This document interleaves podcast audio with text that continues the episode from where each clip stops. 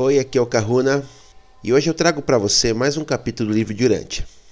Nessa playlist estamos trazendo todos os capítulos da parte 4 na sua íntegra.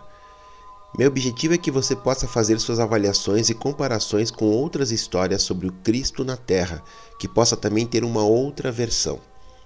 Lembrando que é um livro manipulado, assim como a Bíblia, e falo isso pelo fato de ter sido canalizado, não questionando nunca a boa fé dos médiuns canalizadores ou até da fundação que administra e que trouxe esse livro em 1950, mas questionando sempre os seres que trazem a informação, pois é sabido que existe censura e controle no mundo espiritual. Meu objetivo não é transformar você em um religioso ou mesmo em cristão. Meu objetivo é justamente reconectar você com seu tecido de consciência, trazer lembranças e memórias que possam te auxiliar na libertação dos implantes do cristianismo, de de Jeová, entre outros implantes. Sou terapeuta, atendo presencialmente aqui em Curitiba e à distância no mundo inteiro, e desenvolvi um método que, através da apometria, cura estelar, magia, reintegração psicoespiritual, entre outras técnicas associadas à minha ancestralidade e conexões, que me permitem conectar com seu tecido de consciência e com isso removemos implantes, holografias e tudo aquilo que está controlando você possibilitando que você possa assumir o controle dessa e das outras experiências, pois para mim o tempo não existe e esse trabalho é realizado nesse universo que é você. Se quiser saber mais sobre o meu trabalho, me chame no WhatsApp que está disponível na descrição do vídeo. Contribua com o canal, todos os dados estão na descrição do vídeo. Toda ajuda sempre é bem-vinda e eu retribuo colocando você no meu roponopono de prosperidade e gratidão que faço sempre aos domingos. Sugestões, dicas de outros livros, perguntas que não façam parte do conteúdo do vídeo, passe um e-mail, sempre respondo e é mais uma forma de você estar entrando em contato comigo. Vamos ao vídeo de hoje. Documento 143 Atravessando a Samaria. No final de junho do ano 27 depois de Cristo, por causa da oposição crescente dos dirigentes religiosos judeus, Jesus e os doze partiram de Jerusalém depois de enviar as suas tendas e os parcos bens pessoais para serem guardados na casa de Lázaro, em Betânia. Indo para o norte de Samaria, eles detiveram-se para o sábado em Betel, e lá eles pregaram, por vários dias, ao povo que veio de Gófina e de Efraim. Um grupo de cidadãos de Arimateia de Taminá chegou com a finalidade de convidar Jesus a visitar as suas aldeias. O Mestre e seus apóstolos passaram mais de duas semanas ensinando aos judeus e aos samaritanos dessa região, muitos dos quais vieram de tão longe quanto Antipátres para ouvir as boas novas do reino. O povo do sul de Samaria ouviu Jesus entusiasmado, e com exceção de Judas Iscariotes, os apóstolos conseguiram vencer grande parte do seu preconceito contra os samaritanos. Era muito difícil para Judas amar esses samaritanos. Na última semana de julho, Jesus e os seus colaboradores estavam prontos para partir rumo às novas cidades gregas de Fazaeles e de Arquelais, perto do Jordão pregando em Arquelais. Na primeira metade do mês de agosto, o grupo apostólico fez o seu centro de apoio nas cidades gregas de Arquelais e de Fazaeles, onde eles tiveram a sua primeira experiência pregando a grupos quase exclusivos de gentios, gregos, romanos e sírios, já que poucos judeus residiam nessas duas cidades gregas. Ao entrar em contato com esses cidadãos romanos, os apóstolos encontraram novas dificuldades para a proclamação da mensagem do reino vindouro e depararam-se com novas objeções aos ensinamentos de Jesus. Numa das muitas conversas noturnas com os seus apóstolos, Jesus escutou atentamente sobre essas objeções, feitas ao Evangelho do Reino, que os dozes repetiam enquanto reproduziam as experiências com as pessoas envolvidas nos seus trabalhos pessoais. Uma pergunta feita por Filipe era típica das dificuldades deles. Disse Filipe: Mestre, esses gregos e romanos fazem pouco da nossa mensagem. dizendo que tais ensinamentos servem apenas aos fracos e aos escravos. Eles afirmam que a religião dos pagãos é superior aos nossos ensinamentos, porque inspira a aquisição de um caráter forte, robusto e agressivo, e dizem que nos transformaríamos todos numa espécie debilitada de homens não resistentes e passivos, que seriam logo eliminados da face da terra. Eles gostam de ti, mestre, e admitem voluntariamente que o teu ensinamento seja celeste e ideal, mas não nos levarão a sério. Afirmam que a tua religião não é para este mundo, que os homens não podem viver como tu ensinas. E agora, mestre, o que diremos a esses gentios? Depois de ter ouvido outras objeções semelhantes ao Evangelho do Reino, apresentadas por Tomé, Natanael, Simão Zelote e Mateus, ele disse aos doze: Eu vim a este mundo para fazer a vontade do meu Pai e para revelar seu caráter amoroso a toda a humanidade. Essa, meus irmãos, é minha missão. Eu vou realizá-la independentemente da má compreensão desses meus ensinamentos da parte de judeus ou gentios nos dias presentes ou em outra geração. Mas não deveis esquecer-vos do fato de que, mesmo o amor divino tem disciplinas severas.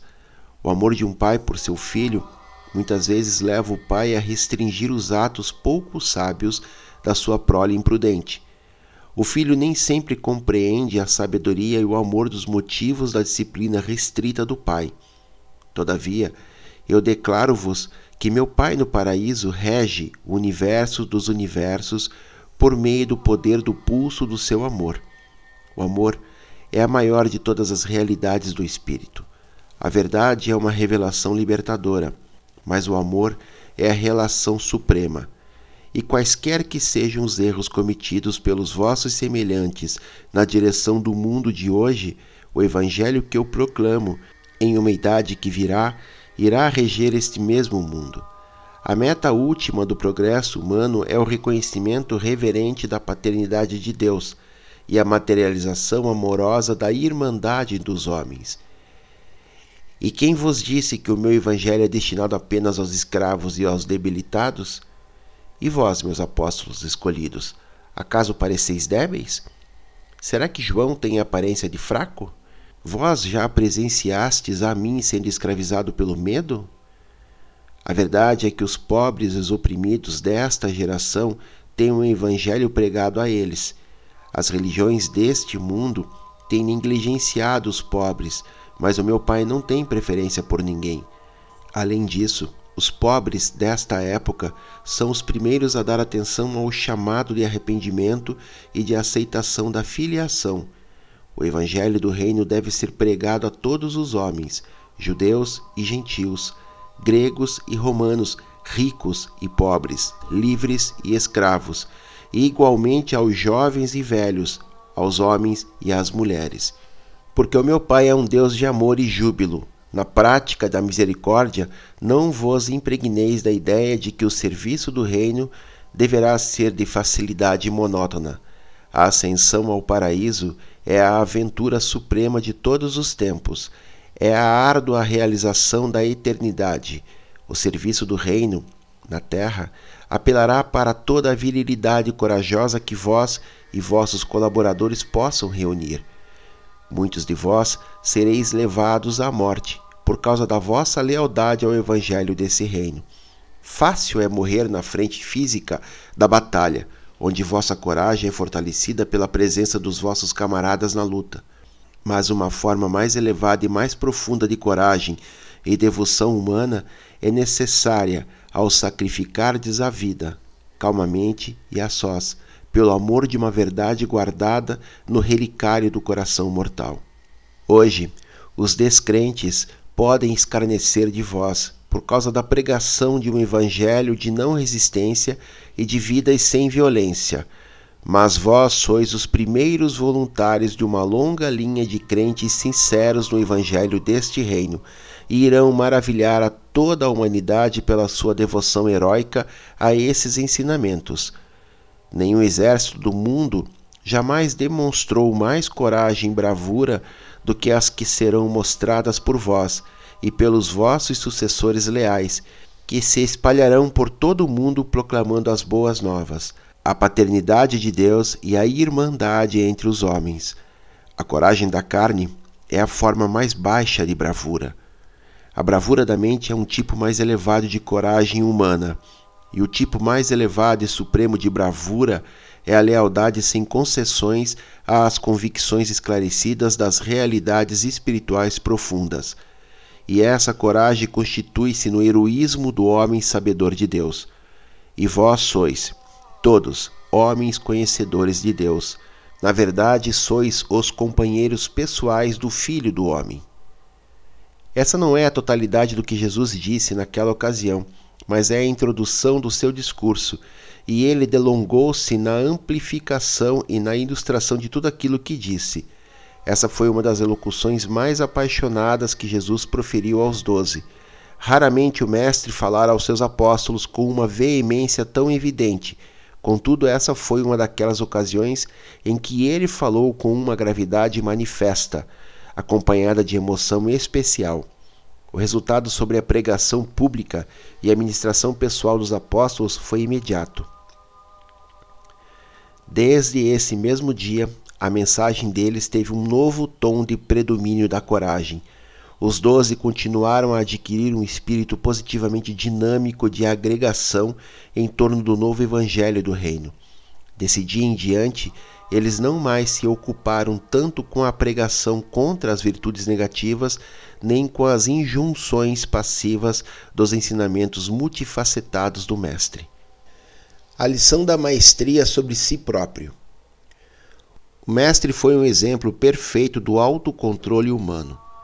Quando insultado, não insultava.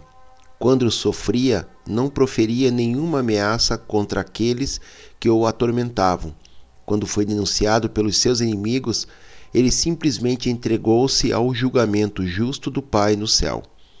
Numa das conversas noturnas, André perguntou a Jesus: Mestre, devemos praticar a renúncia como João ensinou ou devemos buscar o autocontrole que está nos teus ensinamentos? Em que os teus ensinamentos diferem dos de João? Jesus respondeu: De fato, João ensinou o caminho da retidão de acordo com a luz e as leis dos pais dele. E estas formavam uma religião de autoexame e autorrenúncia. Mas eu venho com uma nova mensagem de autoesquecimento e autocontrole, e mostro-vos o caminho da vida como foi revelado a mim pelo Pai do céu. Em verdade, em verdade, digo-vos que aquele que conquista o controle sobre o próprio ego é maior do que aquele que conquista uma cidade. A automestria é a medida da natureza moral do homem, é indicadora do seu desenvolvimento espiritual. Jejuastes e orastes, segundo a velha ordem, e como novas criaturas que sois, no renascimento pelo Espírito, vos é ensinado a acreditar a rejubilar. No reino do Pai, deveis transformar-vos em novas criaturas. As velhas coisas devem passar. Observai, pois vos mostro como todas as coisas devem tornar-se novas, e pelo amor que tendes uns pelos outros, deveis convencer o mundo de que passastes da escravidão à liberdade, da morte à vida eterna. Segundo o velho caminho, buscais suprimir, obedecer e colocar-vos em conformidade com as regras do viver pelo novo caminho, antes sereis transformados na vossa alma interior pelo Espírito da Verdade e sereis fortalecidos por ele, com a renovação espiritual constante da vossa mente, e assim sereis dotados com o poder de atuar do modo certo, rejubilante e cumprindo, com graça e aceitação, a vontade perfeita de Deus. Não vos esqueceis de que vossa fé pessoal nas promessas imensamente grandes e preciosas de Deus é que assegura que vos tornareis participantes da natureza divina. Assim, por vossa fé e transformação do Espírito, vos transformais, em realidade, nos templos de Deus. E o Espírito dele, de fato, reside dentro de vós. Se então o Espírito residir em vós, não mais sereis escravos da carne, mas sereis filhos livres e libertos do Espírito. A nova lei do Espírito proporciona-vos a liberdade do autocontrole e da automaestria, uma substituição à velha lei do medo, escravidão e prisão à autorrenúncia. Quantas vezes, após haver desfeito o mal, vós pensastes em atribuir os vossos atos à influência do maligno, quando, em realidade, fostes levados pelas vossas próprias tendências naturais? E o profeta Jeremias não vos disse, há muito tempo, que o coração humano engana acima de todas as coisas e que é, algumas vezes, até mesmo desesperadamente perverso? Quão fácil para vós é que sejais enganados e que por isso caiais em medos tolos, em concupiscências diversas, nos prazeres escravizantes da malícia, da inveja e mesmo do ódio vingativo.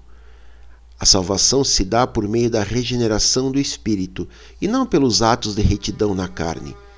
Vós vos justificais pela fé e pela graça, sois admitidos à comunhão entre irmãos, e não pelo medo e pela renúncia da carne. Embora os filhos do Pai, nascidos do Espírito, sejam sempre e cada vez mais os mestres sobre o próprio ego e tudo o que é pertinente aos desejos da carne. Quando souberdes que sois salvos pela fé, estareis na paz real de Deus. E tudo que vier no caminho dessa paz celeste será destinado a ser santificado no serviço eterno dos filhos, sempre em avanço do Deus eterno. Doravante, não é um dever, mas é como um alto privilégio que, ao buscardes a perfeição no amor do Pai, vos limpeis de todos os males da mente e do corpo. A vossa filiação tem o seu fundamento na fé, e deveis permanecer insensíveis ao medo. O vosso júbilo nasce da confiança na palavra divina, e consequentemente não sereis levados a duvidar da realidade do amor e da misericórdia do Pai. É a bondade mesma de Deus que conduz os homens ao arrependimento verdadeiro e genuíno.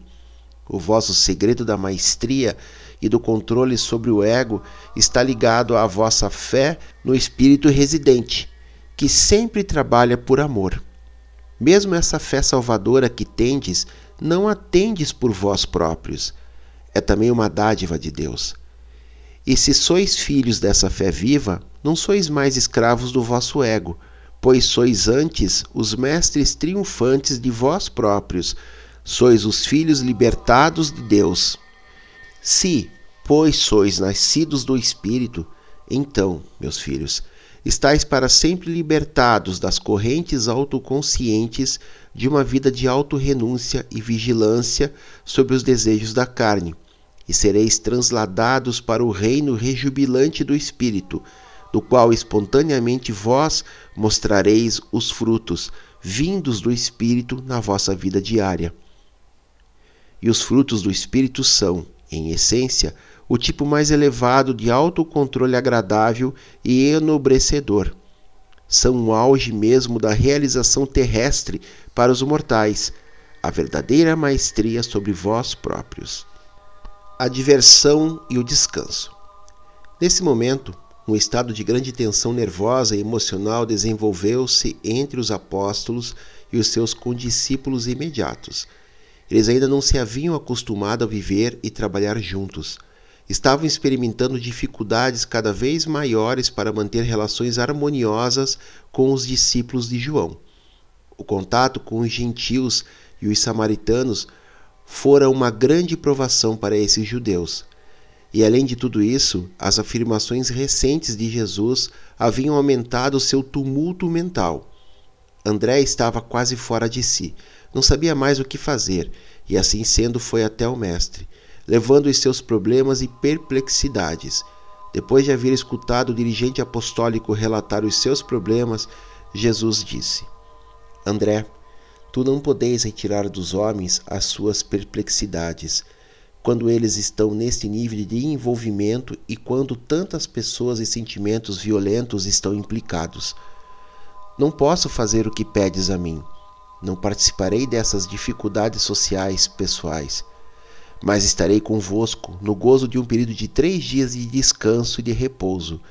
Vai aos teus irmãos e anuncia que todos irão comigo ao monte Sartaba, onde desejo descansar um ou dois dias. Agora deves ir aos teus onze irmãos e conversar com cada um deles em particular. Deves dizer: O Mestre deseja que tenhamos um período de descanso e de relaxamento a sós com ele. Já que todos nós recentemente experimentamos muitos aborrecimentos de espírito e de tensão mental, eu sugiro que não se faça menção às nossas preocupações e provações enquanto estivermos nesse descanso Posso confiar em ti para cooperar comigo nessa questão? E desse modo, explique particular e pessoalmente a cada um dos teus irmãos. E André fez como o mestre havia instruído que fizesse. Essa foi uma ocasião maravilhosa nas experiências de cada um deles, e nunca se esqueceram do dia em que subiram a montanha. Durante toda a viagem, dificilmente foi dita uma palavra sobre os próprios problemas.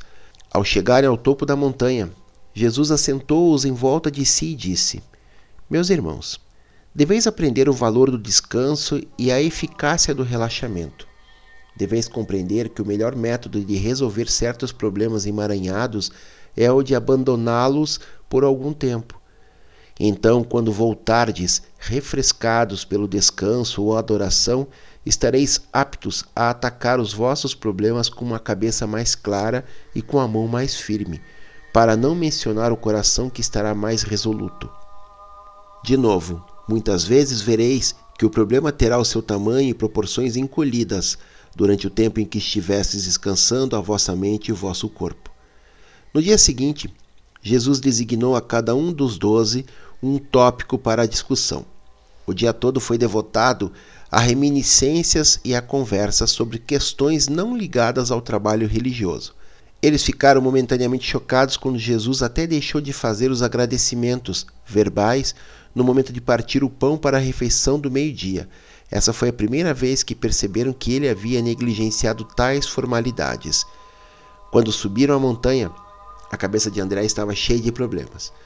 João tinha o coração excessivamente perplexo. Tiago, a alma gravemente perturbada.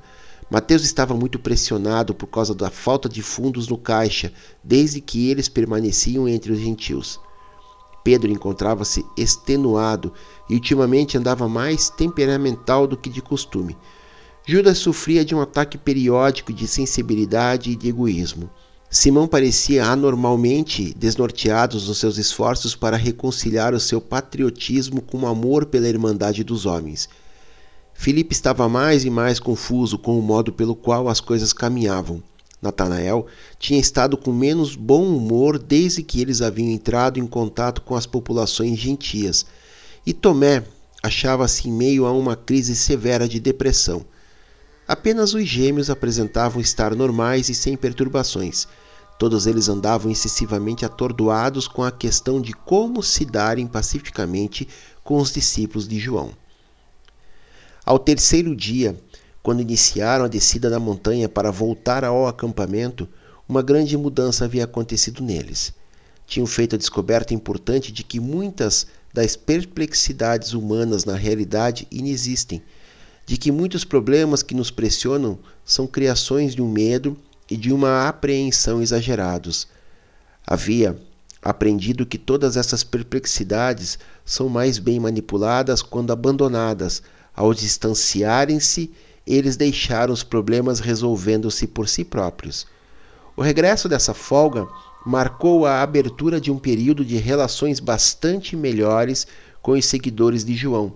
Alguns dos doze realmente se viram possuídos de alegria quando perceberam como tudo mudara na mente de todos e quando observaram que estavam livres das irritações tendo tudo surgido como resultado dos três dias de férias dos deveres rotineiros da vida.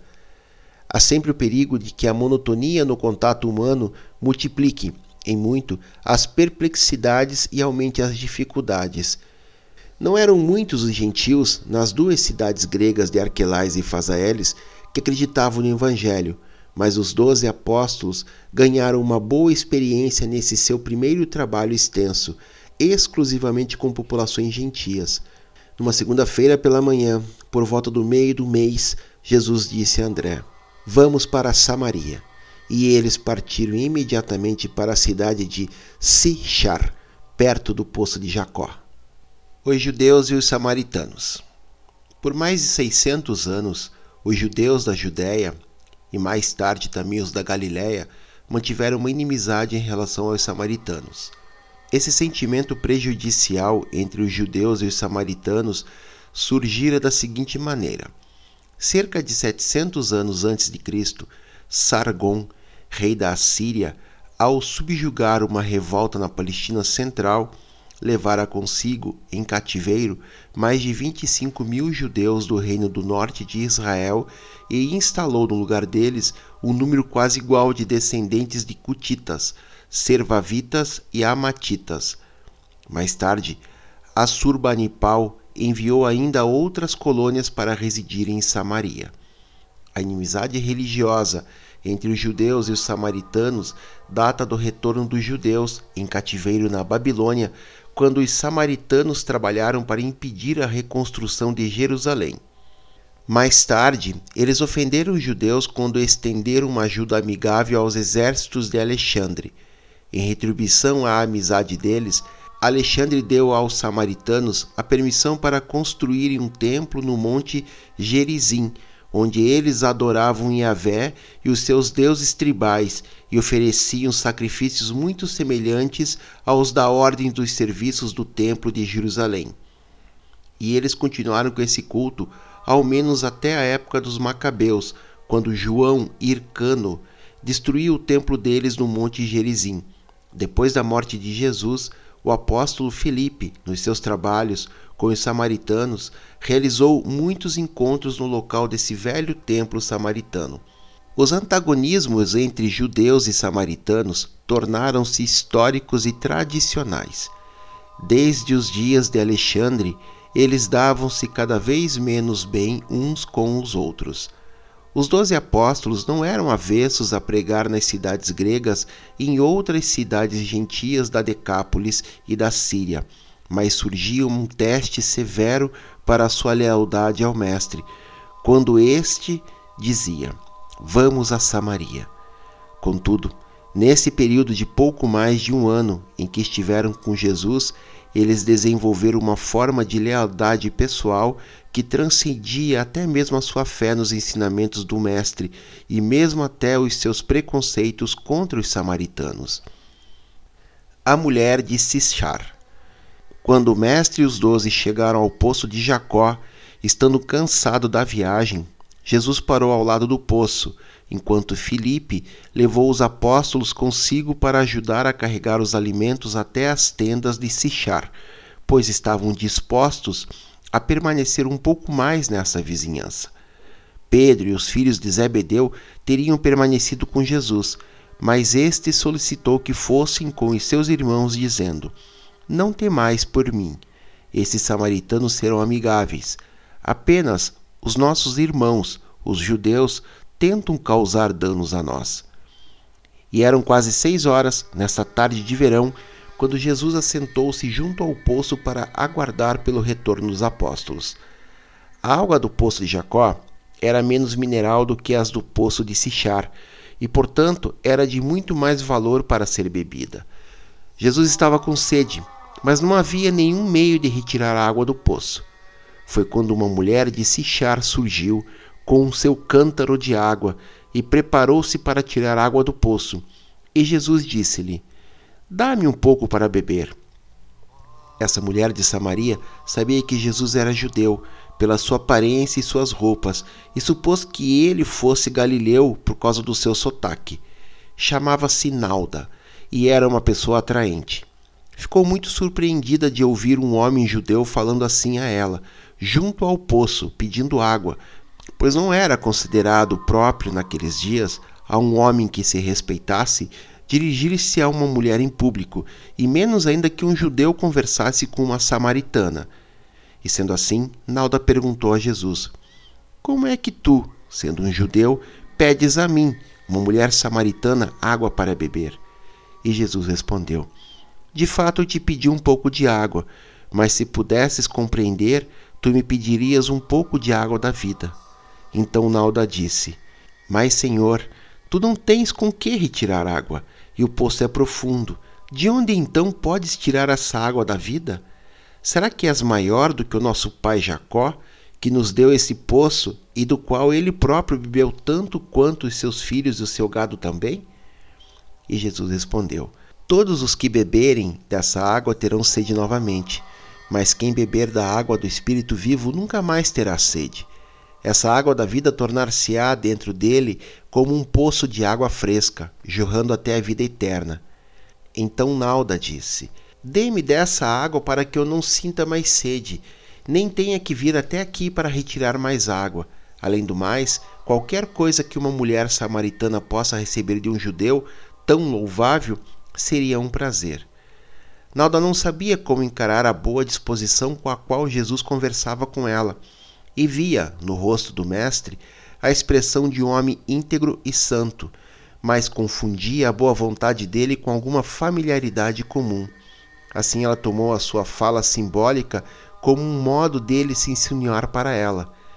E sendo uma mulher de moralidade pouco rígida, estava disposta a iniciar abertamente um namorico, quando Jesus, olhando bem no fundo dos seus olhos, disse, em uma voz que demonstrava autoridade: Mulher, vai buscar o seu marido e traze-o aqui.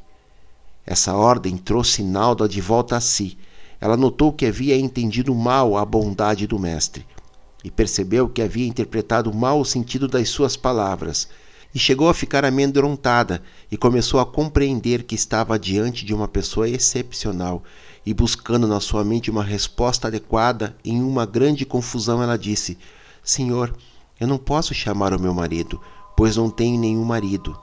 Então Jesus disse: Tu disseste a verdade, pois ainda que tenhas tido um marido, aquele com quem tu estás vivendo agora não é o teu marido. Melhor seria se pudesses deixar de tomar as minhas palavras levianamente e se procurasses achar a água da vida que eu hoje te ofereci. Nesse momento, Nalda estava mais calma e o seu eu mais elevado havia sido despertado. Ela não era uma mulher imoral inteiramente por escolha própria havia sido rude e injustamente posta de lado pelo marido, e nesta situação desesperada tinha consentido em viver com um certo grego, como mulher dele, mas sem casamento. Nauta agora se envergonhava muito de ter falado impensadamente a Jesus, e penitentemente ela dirigiu-se ao mestre dizendo: Meu senhor, arrependo-me pelos meus modos de falar convosco pois percebo que és um homem santo ou um profeta, talvez. E ela estava a ponto de buscar a ajuda direta e pessoal do Mestre, quando então fez o que muitos têm feito antes, e subitamente evadiu-se da questão da salvação pessoal, voltando-se para a discussão sobre a teologia e filosofia. Rapidamente ela conduziu a conversa, passando das suas próprias necessidades para uma controvérsia teológica. Apontando para o monte Gerizim, ela continuou: Os nossos pais fizeram a sua adoração nessa montanha. E tu dizes que Jerusalém é o local onde os homens devem adorar. Qual então é o local certo para adorar a Deus? Jesus percebeu a tentativa da alma da mulher de evitar o contato direto e de busca junto ao seu Criador. Mas percebeu também presente na sua alma um desejo de saber qual o melhor caminho na vida.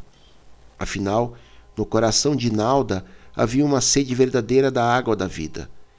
E assim ele tratou-a com paciência, dizendo: Mulher, deixa-me dizer-te que virá logo o dia em que nem nessa montanha, nem em Jerusalém tu adorarás o Pai. E agora tu adoras aquilo que não conheces, uma mistura da religião de muitos deuses pagãos e de filosofias gentias. Os judeus ao menos, sabem a quem adoram. Eles acabaram com toda a confusão, concentrando a sua adoração em um único Deus, Yahvé. E tu deverias acreditar em mim quando digo que a hora logo virá, e já veio, agora mesmo, em que todos os adoradores sinceros adorarão o Pai em espírito e em verdade, pois são exatamente a esses adoradores que o Pai procura. Deus é espírito e aqueles que o adoram devem fazê-lo em espírito e em verdade.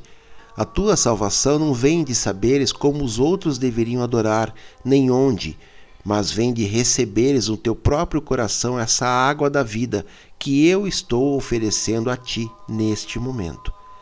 Nalda faria, contudo, ainda um outro esforço para evitar falar da questão embaraçosa da sua vida pessoal na terra e da posição da sua alma diante de Deus.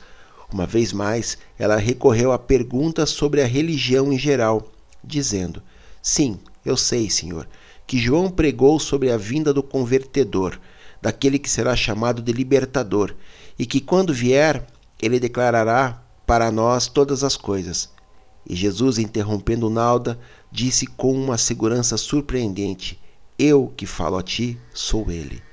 Esse foi o primeiro pronunciamento direto, positivo e indisfarçado da própria natureza e filiação divinas que Jesus fez na terra, e foi feito a uma mulher, a uma samaritana, uma mulher de caráter questionável aos olhos dos homens até esse momento, mas uma mulher a quem o olho divino contemplou como sendo alguém contra quem se tinha pecado mais do que pecar a ela própria por seu próprio desejo, sendo agora uma alma humana que desejava a salvação, que a desejava sinceramente e de todo o seu coração, e isso era suficiente.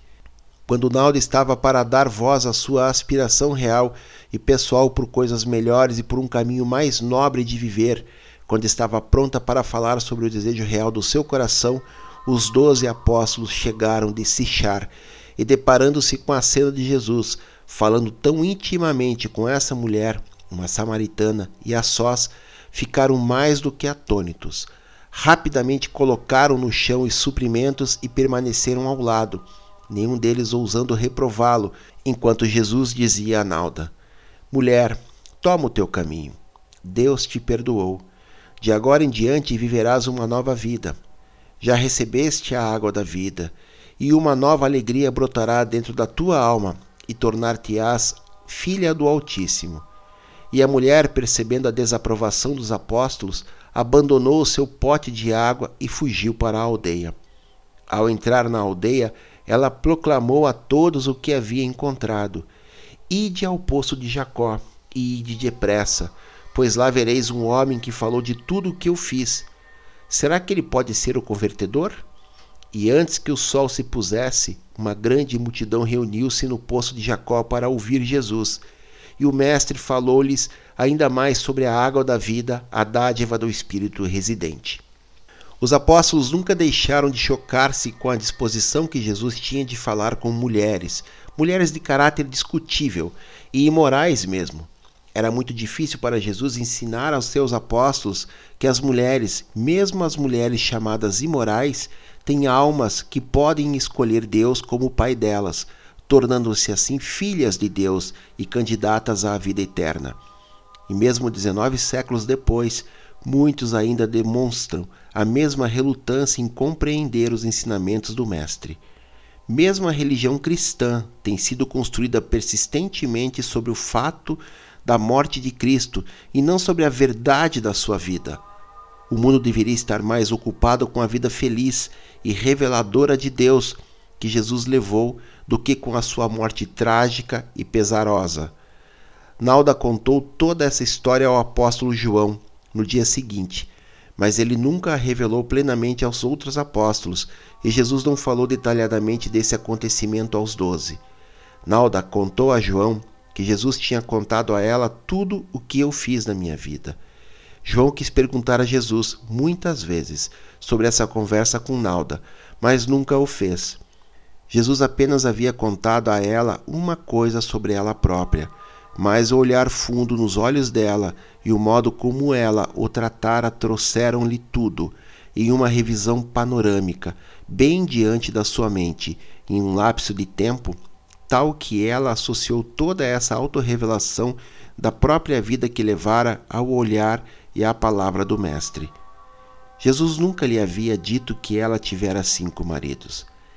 Ela vivera com quatro homens diferentes desde que o seu marido a deixara, e isso, junto com todo o seu passado, veio vividamente à sua mente no momento em que compreendeu que Jesus era um homem de Deus, tanto que ela acabou repetindo depois para João que Jesus tinha realmente dito a ela tudo sobre a sua vida pessoal.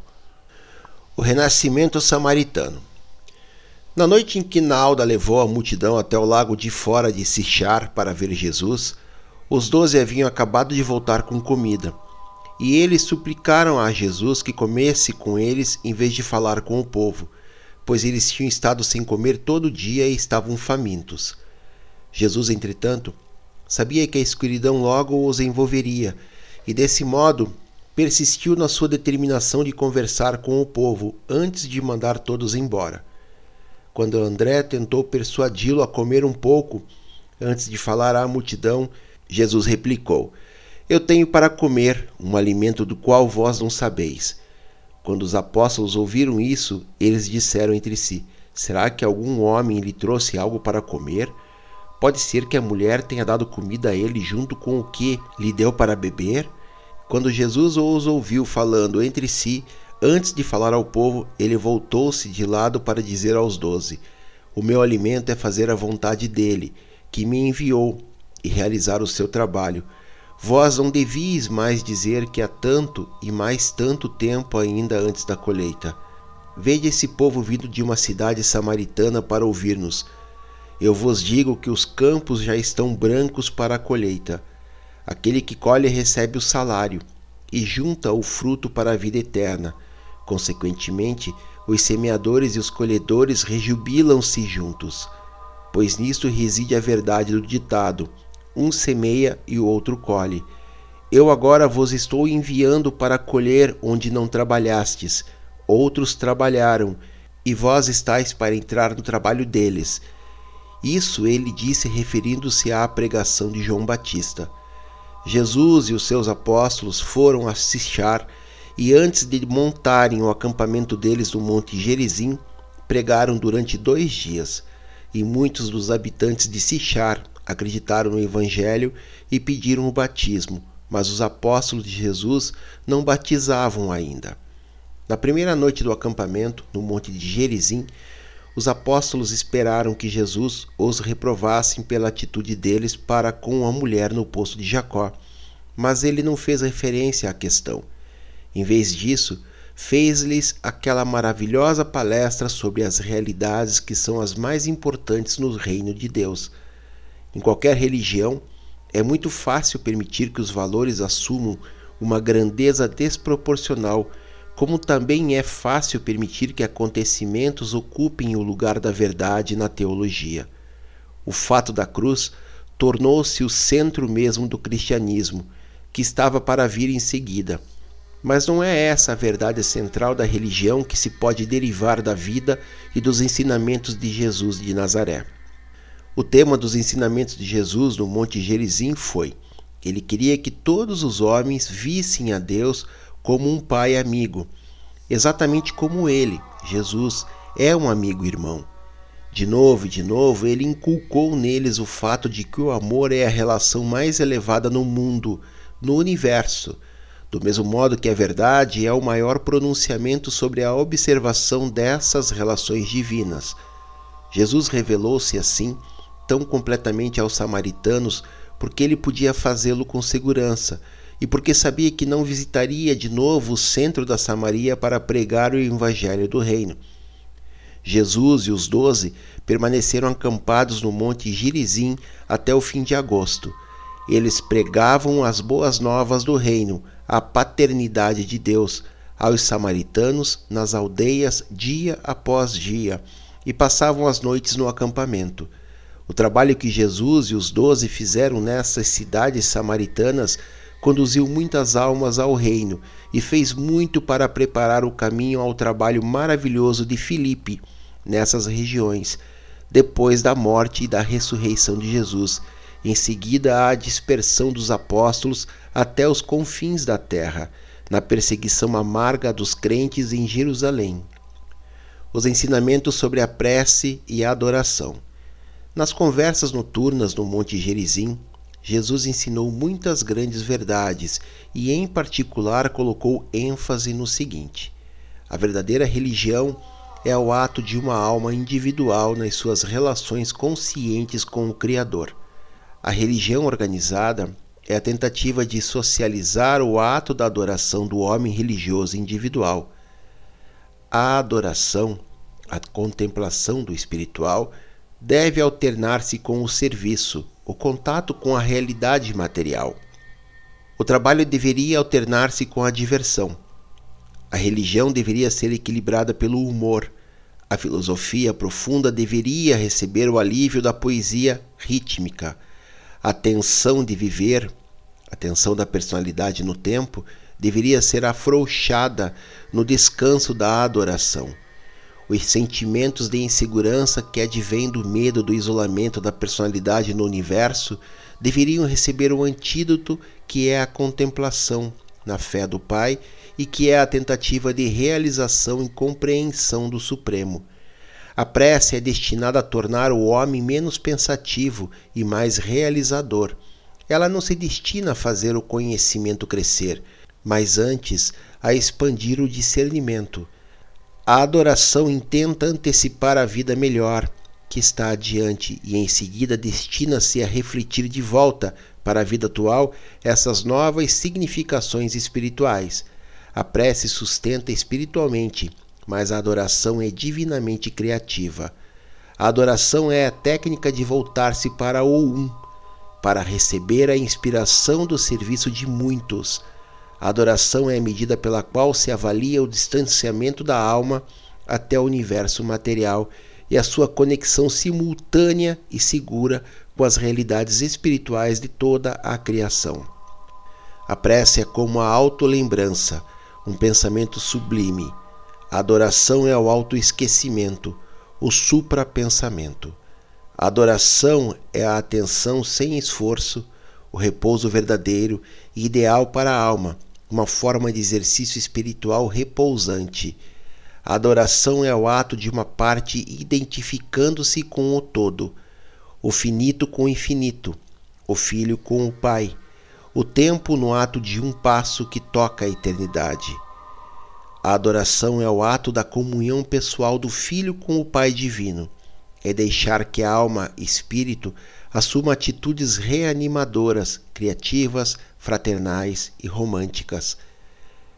Embora os apóstolos tenham captado apenas pouco dos seus ensinamentos no acampamento, outros mundos captaram, e novas gerações na Terra irão alcançar esses ensinamentos. É isso, pessoal. Terminamos mais um capítulo. E nesse capítulo tem algumas reflexões que vale a pena eu dar uma reforçada aqui. Primeira questão é quando os apóstolos estão lá com seus problemas, dores, sentimentos e cada um vivendo um conflito interno muito grande. E aí ele fala pro pessoal: olha, vamos subir a montanha e todo mundo em silêncio e sem falar sobre essas questões. Gente, isso aí é física quântica aplicada, é, é, é pura física quântica, ou seja, se a gente ficar vivendo o problema, se a gente ficar vivendo a questão, a gente está mostrando para o universo que é isso que a gente quer e o universo traz mais desse problema, mais dessa questão, desse sentimento, dessa dor.